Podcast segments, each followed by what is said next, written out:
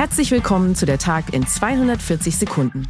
Ich bin der neue Pfefferminzia Schmidt-Bot, die KI-Stimme von Chefredakteurin Karen Schmidt. Ab sofort erhalten Sie von mir werktags ab 17 Uhr die wichtigsten Versicherungsnews des Tages. Unterstützt von der Interversicherung. I wie immer gut informiert. Heute ist der 21. Februar 2024. Jeder zweite Vermittler verdient weniger als 50.000 Euro. Der durchschnittliche Umsatz eines deutschen Vermittlers liegt bei 243.000 Euro im Jahr. Davon bleibt ein Gewinn von 79.000 Euro, wie das Vermittlerbarometer des Bundesverbands Finanzdienstleistung AfW zeigt. Damit stieg der durchschnittliche Umsatz um 20 Prozent gegenüber dem Vorjahr.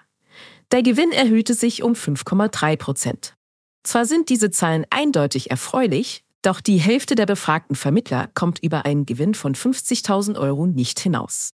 Nur jeder fünfte Vermittler erzielte 2023 einen Gewinn von mehr als 100.000 Euro. Wirtschaftsweise will Debatte über Rentenalter. Bundesarbeitsminister Hubertus Heil hat sich in einem Zeitungsinterview jüngst gegen eine weitere Anhebung des Renteneintrittsalters ausgesprochen. Der Wirtschaftsweise Martin Werding kritisiert das. Man sollte die Debatte offen halten, findet er. Das Expertengremium der Wirtschaftsweisen hat eine Empfehlung vorgelegt, wonach die Regelaltersgrenze alle 20 Jahre um ein Jahr steigen soll. Erst ungefähr im Jahr 2090 läge das Rentenalter dann bei 70 Jahren, so Werding. Wenn die Lebenserwartung weiter so zulegen sollte wie bisher angenommen.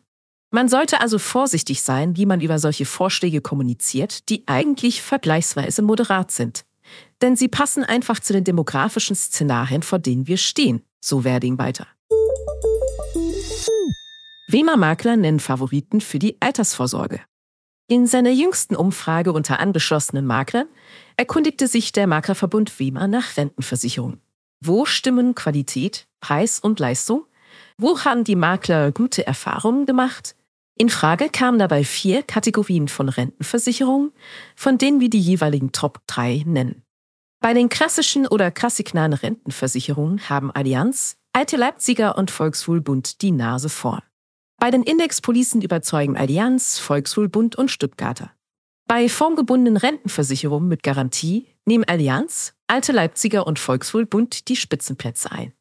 Und bei den formgebundenen Rentenversicherungen ohne Garantie siegen Alte Leipziger, Allianz und LV 1871. Kreditgeschäft der Lebensversicherer knickt ein. Zinswende und hohe Baukosten wirken sich auf das Geschäft der Lebensversicherer mit Immobilienkrediten aus. Im Jahr 2023 zahlten sie rund 7,8 Milliarden Euro für solche Darlehen aus. Das sind fast 12 Prozent weniger als im Jahr zuvor. Diese Zahlen legte der Branchenverband GDV vor. Noch deutlicher zeigt sich der Einbruch in den Darlehenszusagen. Das Volumen der bewilligten, aber noch nicht ausgezahlten Kredite ging von 9 Milliarden Euro im Jahr 2022 auf 5 Milliarden Euro zurück. Als Grund für das schwächere Neugeschäft sieht man beim GDV den zurückgegangenen Neubau. Und der gehe wiederum auf die gestiegenen Bau- und Finanzierungskosten zurück. Demografiereserve in der PKV steigt. 2022 sind mehr als ein Viertel der Beitragseinnahmen der privaten Krankenversicherung in Altersrückstellungen geflossen.